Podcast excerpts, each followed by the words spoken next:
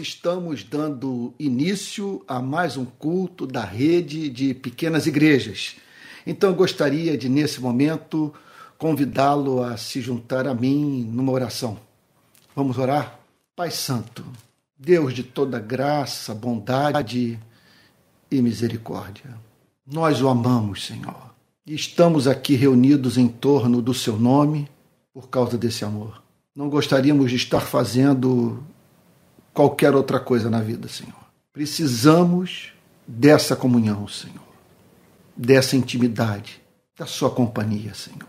Nós entendemos que a melhor parte da vida cristã é a intimidade contigo, Senhor.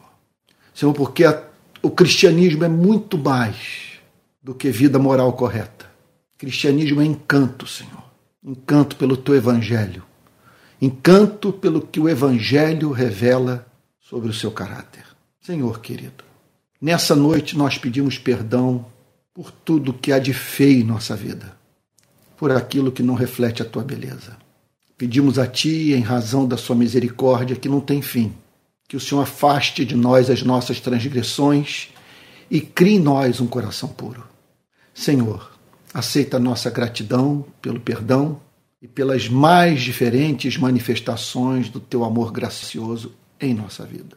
Nós somos profundamente gratos a Ti pelo Teu cuidado cotidiano providencial. Senhor querido, e agora que estamos reunidos no Teu nome para meditar na Sua palavra, nós pedimos a Ti graça, Senhor, graça, para que, pela ação do Espírito, nós possamos compreender a Tua verdade e que ela seja aplicada em nosso coração com poder. Em nome de Jesus, Senhor. Amém. Amém. Irmãos queridos, está acontecendo aqui nesse momento inusitado. O meu gato entrou na minha biblioteca e eu vou ter que pedir 15 segundos de licença para poder abrir a porta para ele sair, porque ele está aqui dizendo amém para tudo que eu falo e está me distraindo, tá bom? Me, me dificultou até a minha oração. Um, um minutinho, só aqui. Pronto, Floquinha, pode ir. Não sei como que você entrou aqui. Essa, essa eu nunca experimentei. Aqui em casa eu tenho um, um, um pet, é, um maltês, né, que é a, Honey, na verdade é, é uma menina, né, paixão da nossa família, dorme na cama, no travesseiro da Lissa, e nós temos uma gatinha, branquinha, branquinha, branquinha, de nome Floquinha. E a Floquinha entrou aqui no meu escritório, começou a miar, começou a dar glória, e eu falei, mas Deus, de onde está vindo esse miado? Ela está do lado de fora querendo entrar ou está do lado de dentro querendo sair? Acabei de descobrir que, de descobrir que ela estava do lado de dentro, ela apareceu aqui agora, aos meus pés, é, pedindo para sair do, da biblioteca e pronto, e seguir o seu caminho. E foi o que eu fiz, mil perdões, tá bom? Mas, irmãos queridos, eu havia assumido o compromisso com todos de fazer nessas, nessas noites de domingo exposições bíblicas sobre as parábolas de Cristo. E hoje nós nos encontramos é na no capítulo 24 do Evangelho de Mateus, seguindo a série, versículo 45. Capítulo 24, verso 45. É, não sei se parece que entrou alguém aí que está confuso com relação ao horário. É, eu acho que eu vi algum comentário, eu havia avisado que a partir de hoje nós não nos reuni reuniríamos mais às 18 horas, mas sim às 19 horas. Eu avisei. Isso em razão do fato que, com o início dos cultos presenciais em Niterói, eu precisaria de mais tempo para poder me preparar para o culto da noite. Porque termino o culto em Niterói por volta de meio-dia, meio-dia e 15, eu tenho que atender um monte de gente. E após atender, saio para almoçar com a família e com os irmãos da igreja. E após então é, o encontro, eu, eu moro assim, numa certa distância do centro da cidade, eu tenho que voltar para casa. Então eu precisava jogar o culto para as 19 horas e eu espero que, que, que, que isso não, não interfira tá bom? Nesse seu compromisso de se juntar a nós, a fim de juntos buscarmos a face do nosso Deus, que é a melhor parte da vida. Então, vamos lá. Mateus capítulo 24, verso 45. Olha, se for possível, olha, separe tempo para ouvir a mensagem de hoje cedo sobre a narrativa do Evangelho de Lucas é, acerca do encontro de Jesus com os dois discípulos no caminho de Emaús. Eu peço assim, com todo carinho, que você separe tempo para ouvir a mensagem de hoje cedo, pregada por mim na nossa igreja do centro de Niterói. Tá bom? Mas agora, de manhã, estou falando sobre os milagres, à noite sobre as parábolas. Então vamos lá para Mateus, capítulo 24, versículo 45. Você encontrou? Vamos lá? Então, diz assim a palavra de Deus: Quem é, pois, o servo fiel e prudente, a quem o Senhor deixou encarregado dos demais servos para lhes dar o sustento a seu tempo? Essa aqui é uma pergunta retórica que nos apresenta uma descrição precisa da vida do verdadeiro discípulo de Cristo. O que caracteriza a vida daquele que teve um encontro redentor com o Senhor Jesus? Quais são suas marcas? O que se pode dizer sobre o caráter desse homem, dessa mulher? Em primeiro lugar, o Senhor Jesus o chama de servo fiel. Então, é alguém é, cuja identidade é definida pela espécie de relação que mantém com Cristo. Então veja só, isso é muito sério. O encontro com Jesus nos leva a uma redefinição do nosso ego. Quem somos? Quando conhecemos a Cristo por meio do Evangelho, nós passamos a ver a nós mesmos como escravos de Cristo, como homens e mulheres que não pertencem mais a si mesmos. Portanto, quando nós pensamos, isso é muito sério.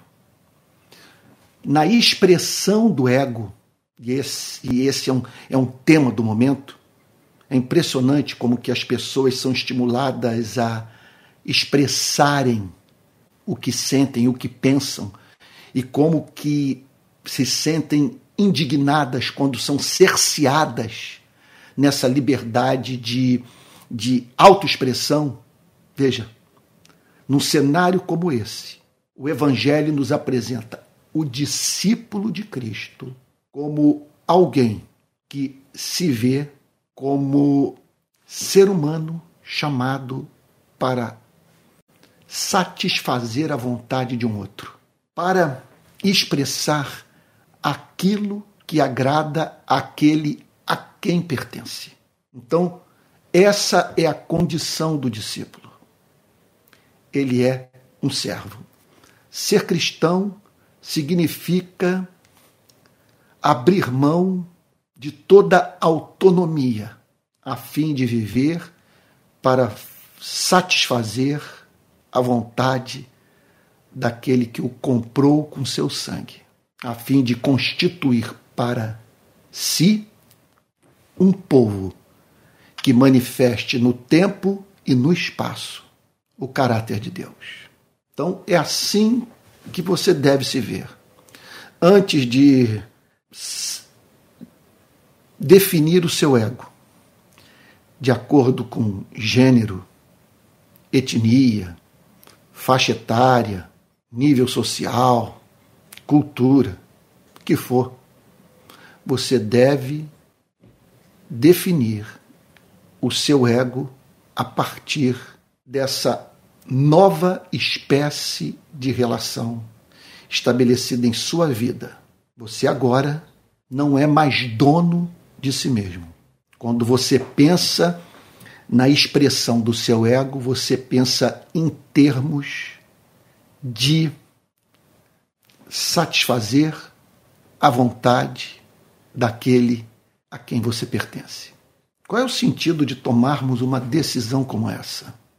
O sentido deve-se ao fato de que ele pede de você e de mim aquilo que torna a nossa vida bela, útil, santa, de modo que vivamos é, de maneira agradável a Deus. Então nós somos servos e o Senhor Jesus declara que o discípulo é servo fiel, porque você pode ser servo infiel. Você pode manter uma relação de sujeição com seu Senhor é, baseada em revolta. Se fosse possível, você se rebelaria. E no caso de muitos, é o que se faz.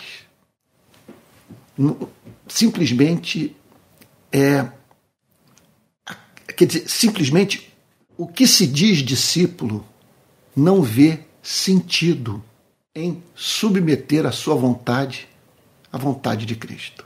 Mas aqui nós estamos diante de um servo encantado com aquele que o salvou. Um servo que não quer autonomia, não quer liberdade. Um servo que sabe que deixar de servir a Cristo significa servir a um outro, porque nessa vida nós estamos sempre servindo a alguém. Se não estamos servindo a Cristo, nós estamos servindo a cultura, nós estamos servindo a ideologia, nós estamos servindo ao ídolo que estabelecemos em nossa vida como condição de obtenção de fidelidade, ao qual servimos e que exige tudo de nós, a fim de que alcancemos nessa relação o objetivo maior que é o de sermos felizes. Então, é esse servo, ele é um servo fiel. Com isso, o Senhor Jesus descreve esse discípulo como um discípulo que mantém uma vida de real sujeição à vontade de Deus, que é fiel a Cristo. E não apenas isso, ele é fiel e prudente. Olha, é muito importante atentarmos para o que essa passagem diz. Ele é alguém que vê nessa relação o maior privilégio da sua vida: servir a um ser excelente, absolutamente encantador, digno de ser amado. Quando essa pessoa se percebe diante de tamanho privilégio, ela não apenas se torna fiel, não apenas vê sentido na fidelidade, mas ela também entende que tamanho privilégio não pode ser administrado de modo temerário. Ou falando de uma forma positiva, tamanho privilégio deve ser administrado com prudência. É o maior valor de sua vida. A sua maior alegria é causar alegria ao coração do seu Senhor. E tudo que essa pessoa quer é viver com prudência. Ela olha para a sua direita e para a sua esquerda e conhece histórias trágicas de pessoas que começaram bem, mas que terminaram mal. Ela leva em consideração os tropeços, as deserções, a, a, as apostasias de número incontável de homens e mulheres que tiveram acesso ao conteúdo da revelação do Evangelho, mas que viveram displicentemente. Não se preocuparam em satisfazer a vontade daquele que por eles morreu na cruz. Então Jesus descreve esse servo como fiel e prudente. É alguém que administra a sua relação com Cristo, com zelo, com sabedoria, com cuidado. Essa pessoa não quer experimentar retrocesso na sua relação com Jesus. Ela não quer apostatar. Ela não quer envergonhar o nome do seu Senhor. Ela teme a Deus. Esse elemento de temor está profundamente presente nessa parábola. E note, portanto, que a concepção ou, ou o entendimento mais profundo da teologia da graça não impede esse discípulo de zelosamente perseguir o caminho da fidelidade e da prudência. Entendeu o ponto? Essa pessoa, portanto, não brinca com o que é com o que há de mais sério em sua vida. Prudência, prudência. E o texto prossegue dizendo: Quem é, pois, o servo fiel e prudente, a quem o Senhor deixou encarregado dos demais servos para lhes dar o sustento a seu tempo? Então o Senhor Jesus descreve essa fidelidade e essa prudência em termos de, de, de uma vida de obediência. Do, veja só, em termos é, do cumprimento de uma missão. Ele diz o seguinte: é um servo fiel e prudente, a quem o Senhor deixou encarregado dos demais servos para lhes dar o sustento ao seu tempo. Então, essa pessoa recebeu uma incumbência. Na sua condição de servo, ela foi, foi essa pessoa foi chamada por Cristo para sustentar os demais servos a fim de que esses pudessem, por sua vez, cumprir a sua missão. São várias pessoas incumbidas da mesma tarefa. E, portanto, Jesus descreve aqui a sua igreja como movida pelo profundo interesse de viabilizar a vida dos seus membros. Então, Jesus declara que essa fidelidade e essa prudência devem ser vistas precipuamente em termos do cumprimento de uma tarefa que envolve o exercício do amor, para lhes dar o sustento ao seu tempo. Ou seja, o discípulo é alguém que foi encarregado por Cristo de dar para os seus irmãos na fé aquilo que é necessário para que os mesmos cumpram a sua finalidade na história. Nesse sentido, portanto, não há como divorciarmos o discipulado do amor pela igreja, da vida de serviço aos irmãos na fé. Repito, leia comigo novamente o verso 45. Quem é, pois, o servo fiel e prudente, a quem o Senhor deixou encarregado dos demais servos, para lhes dar o sustento ao seu tempo? Então, o que Jesus está dizendo é que nós recebemos, na condição de servos, uma tarefa que consiste em sustentarmos os demais servos, diz o texto, a seu tempo, a fim de que, mediante o exercício do nosso amor, esses servos possam fazer o mesmo pelos seus demais irmãos, cumprindo assim o seu chamado. É isso. Essa aqui nós estamos perante uma descrição precisa da vida cristã. É uma vida de serviço é uma vida de fidelidade.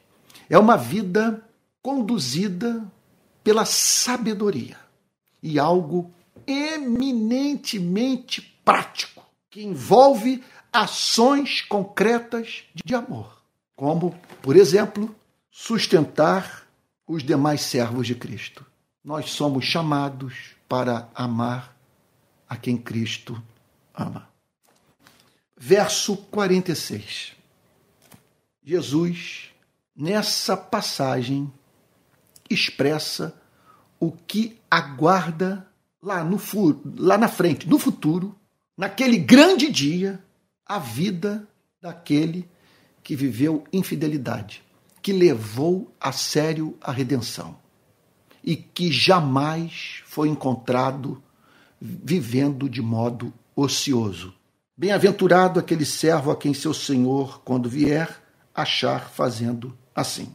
Então Jesus declara que esse servo fiel, prudente, operoso, que vive em amor, cuja vida é útil, cuja conduta é, torna mais fácil o caminho dos seus demais irmãos na fé, Jesus descreve essa pessoa como bem-aventurada. Aos olhos de Deus, Jesus declara: Eis o ser humano verdadeiramente feliz. Por quê? Olha só, bem-aventurado aquele servo a quem seu senhor, quando vier, achar fazendo assim. O que o Senhor Jesus está declarando nessa passagem é que esse presente tempo da história, da relação da igreja com Cristo, que vai da ascensão de Cristo aos céus, ao seu retorno, esse é um tempo no qual você e eu somos chamados para cumprir a nossa missão. Quer dizer, nós servimos, nós, você e eu servimos a igreja de modos diferentes. Agora, ambas as formas movidas pelo mesmo princípio, visando alcançar objetivo idêntico, que é servir a igreja que é dar sustento para os demais servos de Deus, a fim de que esses cumpram a sua missão. Então Jesus declara que essa pessoa é, ela, ela é uma bem-aventurada. Porque nesse intervalo entre a ascensão de Cristo e o seu retorno, veja só, essa pessoa foi encontrada trabalhando duro, com prudência e fidelidade. É é o servo a quem o seu Senhor, quando vier, achar fazendo assim. Então Jesus está, ele declara que essa pessoa vai experimentar, essa é a condição de todos os discípulos, uma mudança abrupta em sua vida. Subitamente Jesus vai voltar. Então, Jesus declara que essa pessoa, de modo súbito, tomará conhecimento do apreço de Cristo pela sua conduta, pela sua vida, pela forma como administrou a sua relação com Jesus. Ela foi prudente, ela foi fiel, ela praticou o amor, ou seja, viveu um amor operoso. Ela não apenas sentiu amor, ela encarnou o amor. E por isso ela é uma bem-aventurada. Porque nesse intervalo de tempo, repito, entre a ascensão de Cristo e seu retorno, ela foi vista por Deus servindo a Cristo. Bem-aventurado aquele servo a quem seu Senhor, quando vier, achar fazendo assim. Jesus ensinou extensamente sobre é, o tema do seu retorno. É impressionante a quantidade de alusões que Jesus faz a esse momento derradeiro da história da humanidade. Essa radical transformação que aguarda esse planeta. E parte da sua pregação teve como objetivo preparar os seus discípulos para aquele grande dia. É muito importante que entendamos isso, porque muitos pregam um Cristo que tem interesse puro e simples em resolver os nossos problemas temporais. Então encontramos dificuldade no trabalho, no casamento, na nossa vida emocional, e aí nós temos um Cristo que nos ajuda nos conflitos nessas áreas e nas demais áreas das nossas vidas. Agora, parte do ensino do Novo Testamento tem como objetivo nos preparar para o dia do juízo final. Então, Jesus declara nessa passagem que haverá uma geração que testemunhará do retorno de Cristo. Esse retorno tomará a todos de surpresa. Feliz é aquele que na sua vinda for encontrado, olha tantas formas de estabelecer o ponto, for encontrado levando a sério o seu cristianismo, vamos dizer assim. Quer dizer, socorrendo os irmãos, servindo a igreja, vivendo a vida cristã, repito, de modo fiel e prudente. Agora, é bem verdade, é bem verdade que essa transformação súbita de vida, ela pode ocorrer também por via da morte. Nós podemos então aqui dizer que bem-aventurado é aquele que, quando for chamado por Cristo para a eternidade, for encontrado vivendo uma vida de santidade. Para sermos mais precisos, uma vida de santidade que se expressa por meio do serviço à igreja de Jesus. Isso está muito claro. Não estou dizendo que nós devemos circunscrever o nosso amor à igreja. O que eu estou declarando é que essa passagem enfatiza essa, esse serviço, esse serviço a ser prestado aos demais servos de Cristo. Que não temos, portanto, como separar a nossa vida do serviço prestado aos nossos irmãos. Então Jesus declara: Bem-aventurado aquele servo a quem seu senhor, quando vier, achar fazendo assim.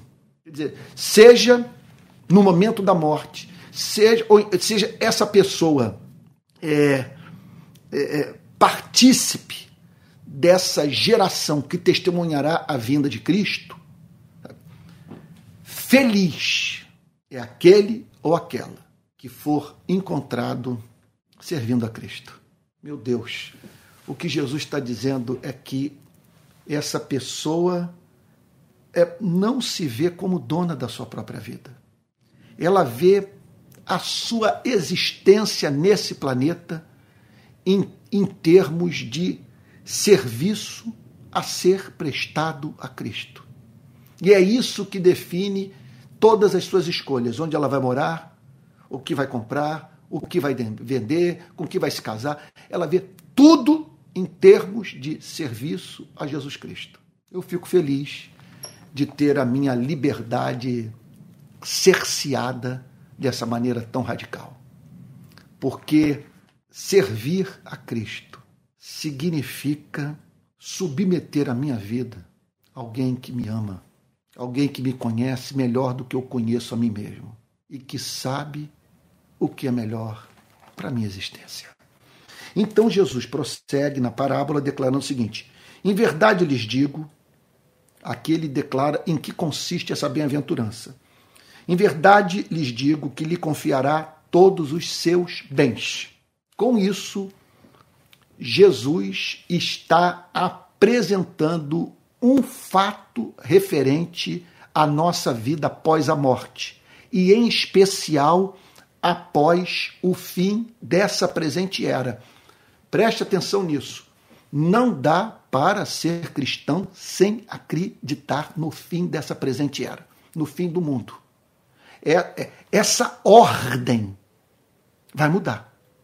Porque a santidade de Deus exige que o que está em curso nesse planeta seja obstaculizado soberanamente pelo próprio Deus. Deus não haverá de lidar ad eternum com tamanho volume de maldade, de injustiça, de sofrimento. Você está entendendo o ponto? Então, em conexão a isso, a Bíblia insiste no fato de que haverá vida após a morte. E que essa vida após a morte pode ser uma vida bem-aventurada, como também pode ser uma vida profundamente infeliz. E aqui, portanto, o Senhor Jesus afirma que os seus servos haverão de experimentar o mais alto nível de felicidade nessa vida vindoura. Jesus declara que eles são bem-aventurados. Eles são bem-aventurados porque, veja, foram preparados. Aqui nós entendemos o sentido de Deus, pelo seu poder soberano, nos manter vivos. A sua graça, nesse exato momento da nossa vida, nos prepara para a vida vindoura.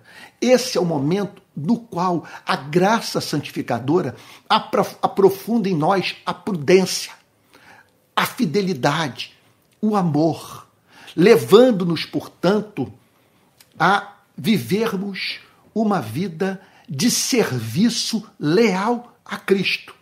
O que Jesus está declarando, preste atenção no que ele está dizendo. O que o Senhor Jesus está declarando nessa passagem é que tudo isso, nesse presente momento da nossa história, serve de preparo para uma nova espécie. Isso, que notícia maravilhosa! Para uma nova espécie de serviço que iremos prestar a Cristo numa outra espécie de vida. Nós não sabemos que tipo de serviço será esse. O que ele está dizendo é que na eternidade nós teremos trabalho. Nós seremos é, chamados por Cristo para cumprir determinadas tarefas. E aí a grande informação. Que serão definidas pelas tarefas que cumprimos no aqui e agora das nossas vidas. Isso eu confesso a vocês que me faz tremer. Eu só posso pedir a Deus compaixão por você e por mim. O que Jesus está declarando nessa passagem é: leve sua vida a sério, viva com prudência, seja fiel, veja a si mesmo como servo, construa a sua identidade, sabe? defina o seu, o seu ego a partir dessa relação com Cristo. Veja a si mesmo como servo Alegre-se com o fato de você não ser dono de si mesmo. E por isso, e por isso, viver para servir os demais servos, alimentando-os, sustentando-os, viabilizando suas vidas. Enquanto isso, a graça opera em seu coração, preparando-o para tarefas maiores o que Jesus declara em verso 47. Em verdade lhes digo que lhe confiará todos os seus bens. Lhe confiará todos os seus bens. Está falando de uma riqueza que Cristo tem, está falando da glória do seu reino, está falando daquilo que ele ama, de algo que lhe é precioso. Veja, veja, é, é muita glória. Preste atenção. E algo que seremos chamados por Cristo na eternidade para cuidar. Agora, esse privilégio só será vivido por aqueles que nessa vida tiverem vivido uma vida de fidelidade. Jesus está, sem a mínima dúvida, falando aqui sobre galardão. Veja que eu não estou falando da condição para a obtenção da vida eterna. Você está entre a vida e a morte. O seu adversário vem com na sua direção, jogando na sua cara todos os seus erros passados. Qual é a resposta que você deve dar a ele? A resposta, olha, seria, veja, seria um completo devaneio você querer ao mesmo tempo apresentar uma lista de boas obras a fim de fazer um contraponto aos ataques do adversário de nossas almas, de modo a vencer uma discussão. Não tente dialogar com esse acusador. Ele, ele é habilidosíssimo e ele é capaz de usar a própria Bíblia contra você. Ele ama usar as advertências das Escrituras contra os mais estimados servos de Cristo, levando-os a se considerarem ímpios até mesmo. Então não entre em diálogo, só tem uma forma de silenciar o inferno o sangue de Jesus Cristo me purifica de todo pecado. Eu concordo com tudo que você está falando. E declaro que eu fiz aquilo de que você me acusa. E você poderia ter citado outros pecados mais. Mas o que eu quero lhe dizer é que aquele sangue derramado é suficiente para a purificação das minhas iniquidades. E é justamente por causa das suas acusações que eu me desespero por ele e corro para ele e abro mão de toda justiça própria. Sim, você está certo. Eu sou um pecador, contudo remido, amado, perdoado. Eu corri para ele e ele me abraçou. E ele me tratou como se não tivesse pecado e me ofereceu uma memória sem registro e me tratou com graça, e hoje eu sou filho do Pai Altíssimo em razão desse sacrifício maravilhoso. Ele disse para mim: vá e não peques mais. Nem eu tampouco te condeno. Isso é evangelho. Agora, veja, não depõe contra a doutrina do evangelho, a doutrina do galardão, na forma como eu estou apresentando aqui, na mensagem de hoje. Veja, é evidente que somos salvos pela graça de Deus mediante a fé. Agora, quando pensamos, quando pensamos na espécie de vida que vamos viver na eternidade, é amplamente ensinado pelas Sagradas Escrituras por boca do Senhor Jesus. Que a espécie de vida que viveremos na eternidade é definida pela espécie de vida que vivemos aqui. Todos são salvos pela graça mediante a fé. Agora, contudo, essa salvação será experimentada na vida vindoura de modos diferentes pelos servos de Cristo. Então Jesus declara aqui que o servo fiel e prudente, a quem o Senhor deixou encarregado dos demais servos, para lhes dar o sustento a seu tempo. Veja só, que esse servo, que foi encontrado assim, o próprio Cristo lhe confiará todos os seus bens. O que significa que haverá um trabalho a ser desempenhado por nós na eternidade. O que torna essa vida absolutamente fascinante. Porque a nossa vida aqui, nesse planeta, nesse presente momento da história, é absolutamente fascinante, por mais árdua que seja. Porque nós nunca mais teremos oportunidade de servir a Cristo no mundo caído, de servir a Cristo nesse inferno que é a vida nesse planeta, nesse vale de lágrimas. Nós, isso nunca mais se repetirá. Nunca mais. Então, esse é um momento único da nossa existência. Agora, ao mesmo tempo, esse serviço que nós prestamos a Cristo, em condição tão dramática, a tal ponto que precisamos ininterruptamente do concurso do Espírito Santo para nos sustentar lá na porta na batalha, veja só, esse serviço, ele determinará a espécie de serviço que seremos incumbidos por Cristo para cumprir após a morte. Isso é clar, claramente ensinado pelas Sagradas Escrituras.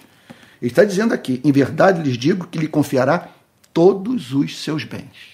Eu não tenho a mínima dúvida que esses bens não serão confiados àqueles pregadores que nesses dias, por interesse pessoal, para não perderem seguidores nas redes sociais, por motivação política, não defenderam o Evangelho. Não disseram claramente para os de sua geração que o Evangelho não endossa determinadas práticas pecaminosas, ideários, valores defendidos por homens e mulheres com os quais deu, com os quais a igreja fez uma aliança pecaminosa. E eu estou falando de homens e mulheres com os quais a igreja fez uma aliança pecaminosa que vivem uma vida ímpia e que o escândalo que foi causado, quantidade de gente que tropeçou e de brasileiros que estão com o coração fechado para o evangelho em razão do testemunho da igreja deveria ter levantado os servos fiéis e prudentes que foram incumbidos da tarefa de servir a Cristo, deveria ter levado esses a erguerem a sua voz e defenderem a mensagem santa do Evangelho, que está sob a custódia exclusiva da igreja. Em verdade lhes digo que lhe confiará todos os seus bens. A partir do verso 48, a mensagem do Senhor Jesus se torna profundamente dramática, dura. E por isso que eu digo que não é tarefa fácil um pregador pregar expositivamente. Por exemplo, se assume um compromisso como esse, eu vou pregar todas as parábolas de Cristo. Você vai ter que pregar no domingo sobre uma parábola como essa. Quantos dos que nessa noite superlotam os templos evangélicos do nosso país estão dispostos a ouvir uma mensagem como essa? Olha o que, que o Senhor Jesus declara no verso 48. Mas o que acontecerá se aquele servo, o que acontecerá se aquele que foi chamado para servir a Cristo, ele ouviu o Evangelho, ele passou a se relacionar com Cristo, ele compreendeu as condições do discipulado. Veja só, o que acontecerá se aquele servo, sendo mau, disser consigo mesmo? Ele está falando de alguém que mantém uma certa relação com Cristo, mas é perverso. Ele é essencialmente mau. Ele tem uma natureza maligna. Ele não serve a Cristo. Aliás, ele serve a Cristo na exata proporção em que Cristo serve a ele. Então Jesus descreve esse servo como mau. Então observe que nada daquilo que Cristo fala sobre o que acontecerá com esse servo mau, veja, é injusto. Jesus está falando do tratamento que, que receberá esse servo perverso. Então, eu diria, péssima testemunha de Cristo, que causa escândalo para todo lado. Mas o que acontecerá se aquele servo, sendo mal, disser consigo mesmo? Então Jesus descreve essa pessoa conversando com seu próprio coração. Veja, mas é, meu Senhor demora para vir. Essa pessoa percebe que a promessa não se cumpre, que o seu Senhor não volta nunca, que Jesus não dá sinal do seu retorno. A impressão que dá é que essa presente ordem não terá fim. Não sofrerá de uma mudança radical operada por Deus. Então ele raciocina da seguinte forma: Meu senhor demora para vir. Veja só. E começar a espancar os seus companheiros. Ele diz: O meu senhor demora. Então é de uma insensatez que não tem tamanho, porque essa pessoa está contando com o imponderável. Ela está contando que. Ela está contando que a morte não é alguma coisa que pode. Ela acredita nisso, que a morte não é uma coisa que pode acontecer nem em sua vida, sabe? De, de modo surpreender, de, de modo surpreendente, de modo que a surpreenda. Você está entendendo o ponto? Essa pessoa raciocina da seguinte forma: ele demora para vir. Então, não há perspectiva de que morrerei tão cedo. E o meu Senhor demora para vir. E aí então, em razão desse raciocínio, ele demora para vir. Jesus descreve esse servo, olha só, a começar a espancar os seus companheiros e a comer e beber com bêbados. Então nós estamos aqui diante do exato oposto do servo fiel e prudente que servia os demais servos. Ele é descrito por Cristo, em primeiro lugar, como alguém que faz o extremo oposto do servo bom e fiel. Ele é mau e por isso ele espanca os seus companheiros. Ele espanca os seus.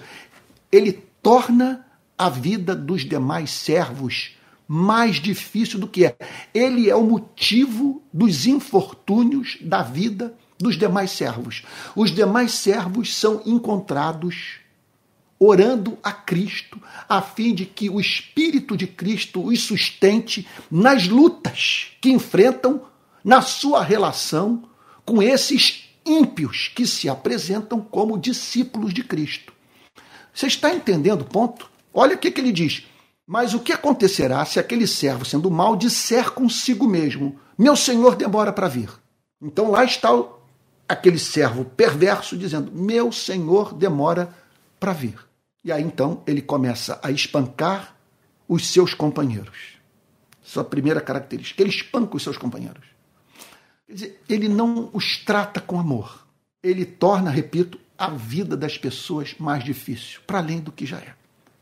E não apenas isso, ele é encontrado comendo e bebendo com os bêbados. Isso aqui é o exato oposto da prudência. Comendo e bebendo com os bêbados. Jesus não está condenando comer e beber. Jesus, o Jesus que declarou isso, foi o mesmo Jesus que botou 600 litros de vinho da melhor qualidade numa festa de casamento numa, numa localidade chamada Caná da Galileia. Jesus está aqui, veja só, ele não está, com, ele não está condenando comer, bebe, comer e beber, celebrar a vida na presença daqueles que nós amamos, o que ele tanto fez.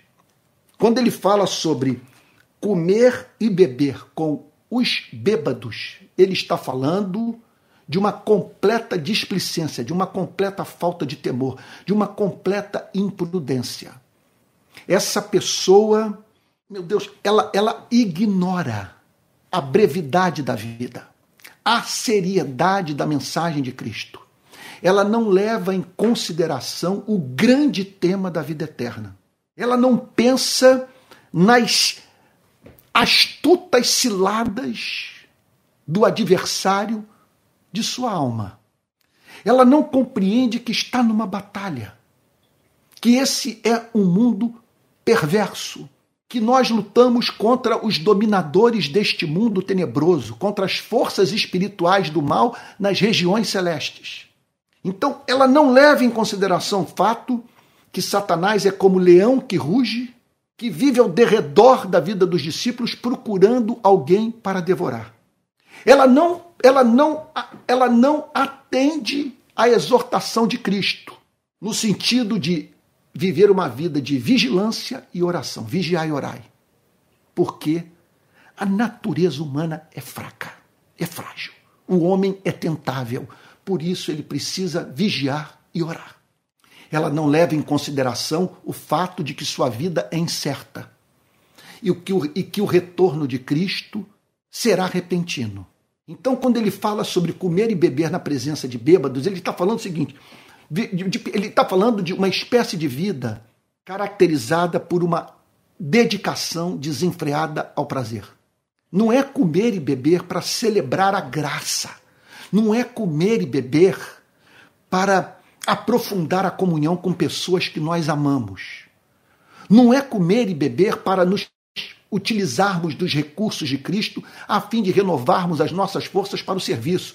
O que Jesus está falando aqui é de uma completa displicência. O que Jesus está falando aqui é de uma pessoa que não vive sob a luz da eternidade.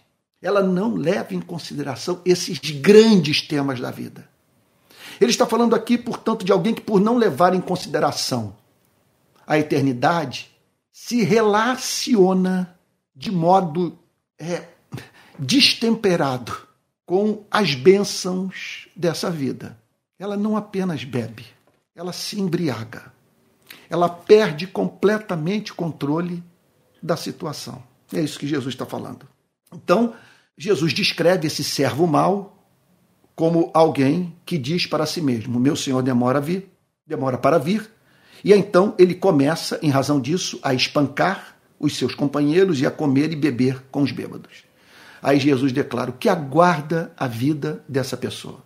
Sua vida é caracterizada, portanto, pela prática efetiva do mal e pelo hedonismo. É isso que Jesus está dizendo. Então, o que aguarda a vida dessa pessoa? Jesus é muito franco. Ele afirma: Virá o Senhor daquele servo, o Senhor daquele servo virá em dia em que não espera e em hora que não sabe. Em dia que não espera, em hora que não sabe. Isso vale para a duração da nossa vida nesse planeta. Isso vale para o fim dos tempos. O Senhor virá em dia em que nós não esperamos a sua vinda, em hora que não sabemos nós estamos lidando, portanto, com coisas que escapam ao nosso controle. Nós estamos, quer dizer, Jesus está dizendo o seguinte: que sábio é aquele que leva em consideração que há fatos sobre a vida aos quais não tem acesso. Nós não sabemos o dia da nossa morte, nós não temos a mínima ideia é, do ano, do mês e do dia em que o Rei, a quem nós esperamos tanto, haverá de voltar. Não sabemos.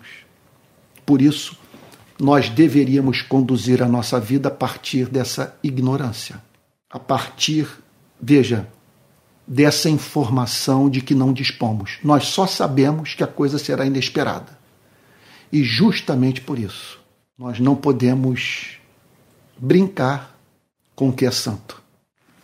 Meu Deus do céu, como que tudo isso é seríssimo. Virá o Senhor daquele servo em dia em que não espera e em hora que não sabe. Ninguém.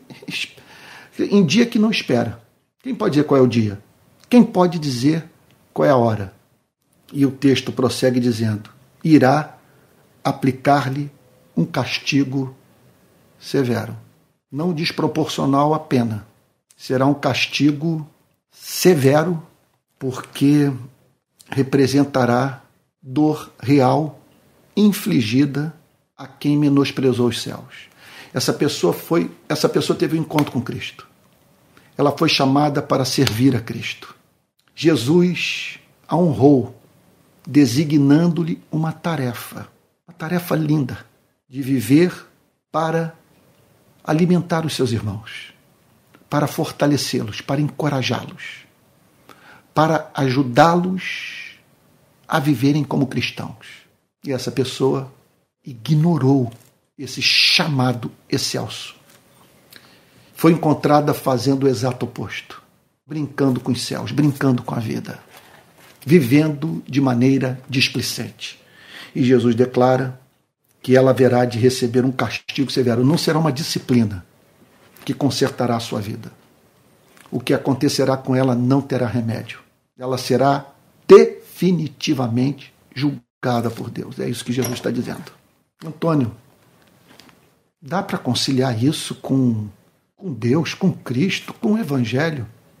Olha, vamos parar para pensar. Qual é a alternativa para uma coisa como essa? É não haver diferença nenhuma aos olhos de Deus entre justiça e injustiça. De um lado, nós encontramos servos fiéis, prudentes, tornando a vida de um monte de gente melhor. Do outro lado, nós encontramos servos irreverentes, perversos, que praticam o mal contra o seu semelhante e vivem como se tudo que lhes restasse fosse a presente vida. Que Jesus está dizendo é o seguinte: Deus deixará claro um dia que há uma diferença entre uma espécie de vida e outra, entre uma espécie de servo e outro. Eu espero que eu esteja sendo claro com você nessa noite. Virá o Senhor daquele servo em dia que não sabe, em hora que não, em dia que não espera, em hora que não sabe. Irá aplicar-lhe um castigo severo, condenando com os hipócritas. Ele tomará consciência do fato de que sua vida foi detestável aos olhos de Deus. Que ele, que ele vai tomar lugar com os hipócritas. Ou seja, ele será visto pelos anjos, pelos arcanjos, pelos querubins, pelos redimidos. Ele será visto como aquele que não foi honesto com Deus, hipócrita, que jamais foi no coração aquilo que com palavras demonstrava ser. E Jesus termina dizendo ali: haverá choro e ranger de dentes. Por que choro e ranger de dentes? Porque essa, essa pessoa haverá de se deparar com uma desgraça para a qual uma esperança. Ela vai provar de uma espécie de tormento no qual ela não poderá apelar para Deus. Eu costumo passar por assim, por experiências ah, de sofrimento que são atenuadas pela esperança de que o sofrimento que eu estou experimentando chegará ao fim, de uma forma ou de outra, ou nessa vida ou na vida vindoura. Agora imagine esse choro e ranger de dentes. É. Meu Deus, sem que você possa pedir a Deus consolação. E você não pedirá a Deus consolação, porque Deus será visto por você como seu opositor, como um déspota. Você odiará Deus. Será choro e ranger de dentes, de sofrimento e ira. Quando essa pessoa tomar conhecimento do fato de que Deus fez oposição à forma como ela viveu que Deus a julgou, que Deus não teve prazer na sua vida. Deus lhe mostrará o seu histórico de desgraça causada na vida de seres humanos. Haverá choro e ranger de dentes. Em que consiste o Evangelho? O Evangelho consiste em você se preparar para aquele dia. Consiste no anúncio de uma mensagem que o prepara para aquele dia. O Evangelho é o anúncio do amor de um Deus que não quer que encontrá-lo chorando e rangendo os dentes. E a oportunidade é hoje. Que você e eu possamos, nessa noite, fazer um autoexame e retomarmos o caminho da fidelidade, da prudência, da sobriedade, do serviço em amor, sabe? Redefinindo a nossa identidade a partir dessa relação de serviço a Cristo. Não somos donos de nós mesmos. Sabe? Talvez você esteja achando isso por demais cerceador da sua vida. Olha, eu vou lhe dizer uma coisa. Eu não acho nada disso cerceador da minha liberdade, porque, em primeiro lugar, eu não tenho encanto por esse planeta. Um dos motivos pelos quais a doutrina da reencarnação nunca me atraiu é porque eu não quero voltar para esse planeta nem para ser rei, nem para ser rei. Agora, porque eu não acredito que tudo isso represente cerceamento da minha liberdade, porque não há nada mais fascinante, comovente, encantador do que prestar serviço a Cristo e ser considerado por Ele fiel, prudente, útil e bem-aventurado, porque, em razão dessa vida de serviço, eu haverei de um dia servi-lo na glória, a partir dessa obra que Ele está fazendo na minha vida nesse planeta caído, que me prepara para tarefas maiores e que tornará a vida vindoura absolutamente encantadora para mim, absolutamente encantadora para você, que é servo fiel e prudente. Vamos orar? Pai Santo, nós o agradecemos por palavra tão contundente, Senhor. É alguma coisa que nos faz tremer, que nos faz rever a forma como vivemos, que nos mostra que há um conceito de graça Senhor, que nos infantiliza, que nos torna meninos e meninas e tolos, Senhor, imprudentes, imprestáveis, Senhor. Senhor, uma graça que serve para tão somente justificar o nosso desamor. Uma graça que comunica a consciência do perdão, mas uma graça que não emancipa o espírito, levando a desejar Cristo e servi-lo integralmente. Senhor querido, não queremos desperdiçar um segundo sequer dessa vida. Pedimos que o Senhor nos prepare para a vida vindoura, Senhor. Nos prepare. Senhor, rogamos a Ti que Tu nos ajudes a cultivar a cada dia para a vida eterna e que os anos que nos aguardam sejam os mais operosos de toda a nossa existência. Livra-nos das nossas paixões, Senhor. Guarda-nos do pecado. Não permita que a fascinação por esse mundo sufoque a palavra. Ah, Senhor, que sejamos vistos no céu como servos fiéis e prudentes, que alimentam os seus irmãos na fé. Em nome de Jesus, Senhor. Amém. Amém. Meus irmãos queridíssimos, olha só, a rede de pequenas igrejas está passando por mudanças muito legais. Estamos nos organizando. Pela infinita bondade de Deus, hoje temos culto presencial na região metropolitana do Rio. Todo domingo nós nos encontramos às 10h30 da manhã no centro de Niterói, na avenida, na rua Andrade Neves, número 31. Domingo que vem nós não teremos culto no centro de Niterói. Eu estarei pregando daqui de casa, da minha biblioteca, às 10h30 da noite. Oh, perdão, às 10h30 da manhã, domingo que vem. Não será presencial, mas no domingo subsequente, até o Natal, nós estaremos todos os domingos transmitindo o culto lá do auditório que estamos usando no centro de Niterói. Tá bom? Mudamos o horário do culto da noite por, pelo motivo que eu apresentei no início desse culto. Então, a partir de agora, a partir de hoje, todos os nossos cultos dominicais serão realizados às sete horas da noite. Tá bom? Os cultos dominicais, obviamente, da noite. Então, dois cultos, oh meu Deus do céu, dez da manhã, dez e meia da manhã, ok? E sete horas da noite do domingo.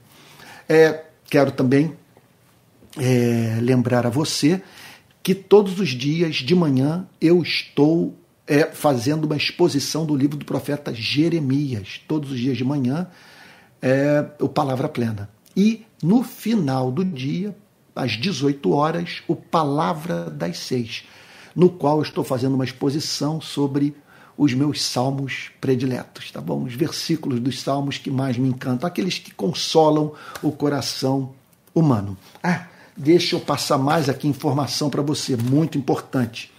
Olha só, viagem para Israel em, em 2024, ano que vem, fevereiro, 14 de fevereiro, nós sairemos do Rio de Janeiro, iremos para o Cairo, conheceremos o Egito e depois partiremos para Israel. Vamos rodar Israel todo em todos os lugares históricos. Eu estarei trazendo uma palavrinha, tá bom? Então, caso você queira viajar conosco, aqui vai o telefone 21, que é o código de área do Rio de Janeiro. O telefone é 98717 7378. 98717 7378. Se você não conseguiu guardar o número, esse número vai estar na descrição desse vídeo, tá bom? E como esse vídeo vai ser salvo, você também pode voltar depois na fita e, e anotar o número do telefone. Você vai falar com o Daniel Cardoso, que é o dono da Caris, que é uma empresa de, de, de, turismo que faz essas viagens. Ele já fez mais de 60 viagens para Israel e uma recentemente com a Igreja Presbiteriana Betânia, aqui de Niterói. Olha, quero lembrar a você também sobre os meus e-books que estão à venda na Amazon. Dois e-books que eu lancei e essa semana sai o terceiro pela graça divina. Também tem uns cursos de teologia no Hotmart. H-O-T-M-A-R-T. Você vai lá, você vai encontrar os meus cursos. Basta digitar o meu nome, que você vai ver as aulas inteiras gravadas e tal. E creio que isso pode lhe ser muito muito útil. Ah, e também os cursos, o curso gratuito de teologia, eu estou ministrando agora no sábado, sábado às nove da manhã. Tá bom? Essas são as formas que eu encontrei de servir a Cristo. Olha, caso você queira contribuir com a rede de pequenas igrejas, aqui vai o nosso Pix.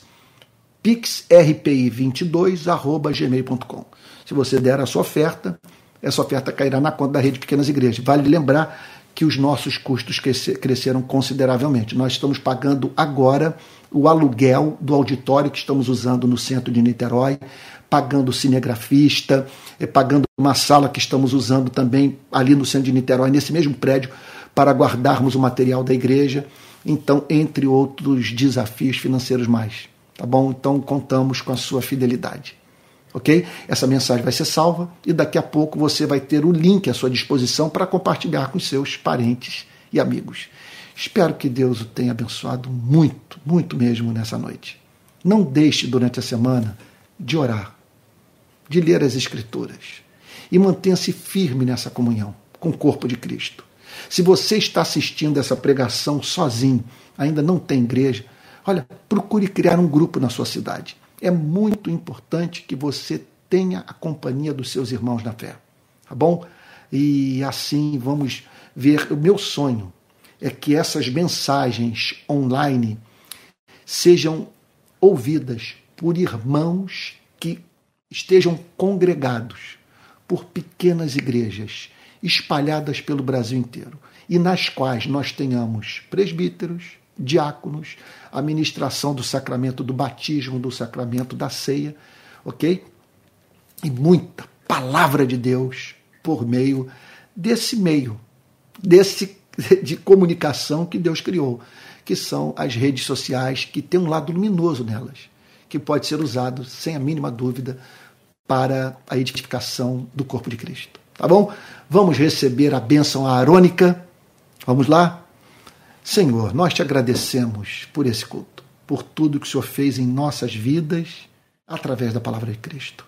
Pai Santo, aplica a mensagem de hoje nos nossos corações, que ela exerça papel santificador em nossa alma.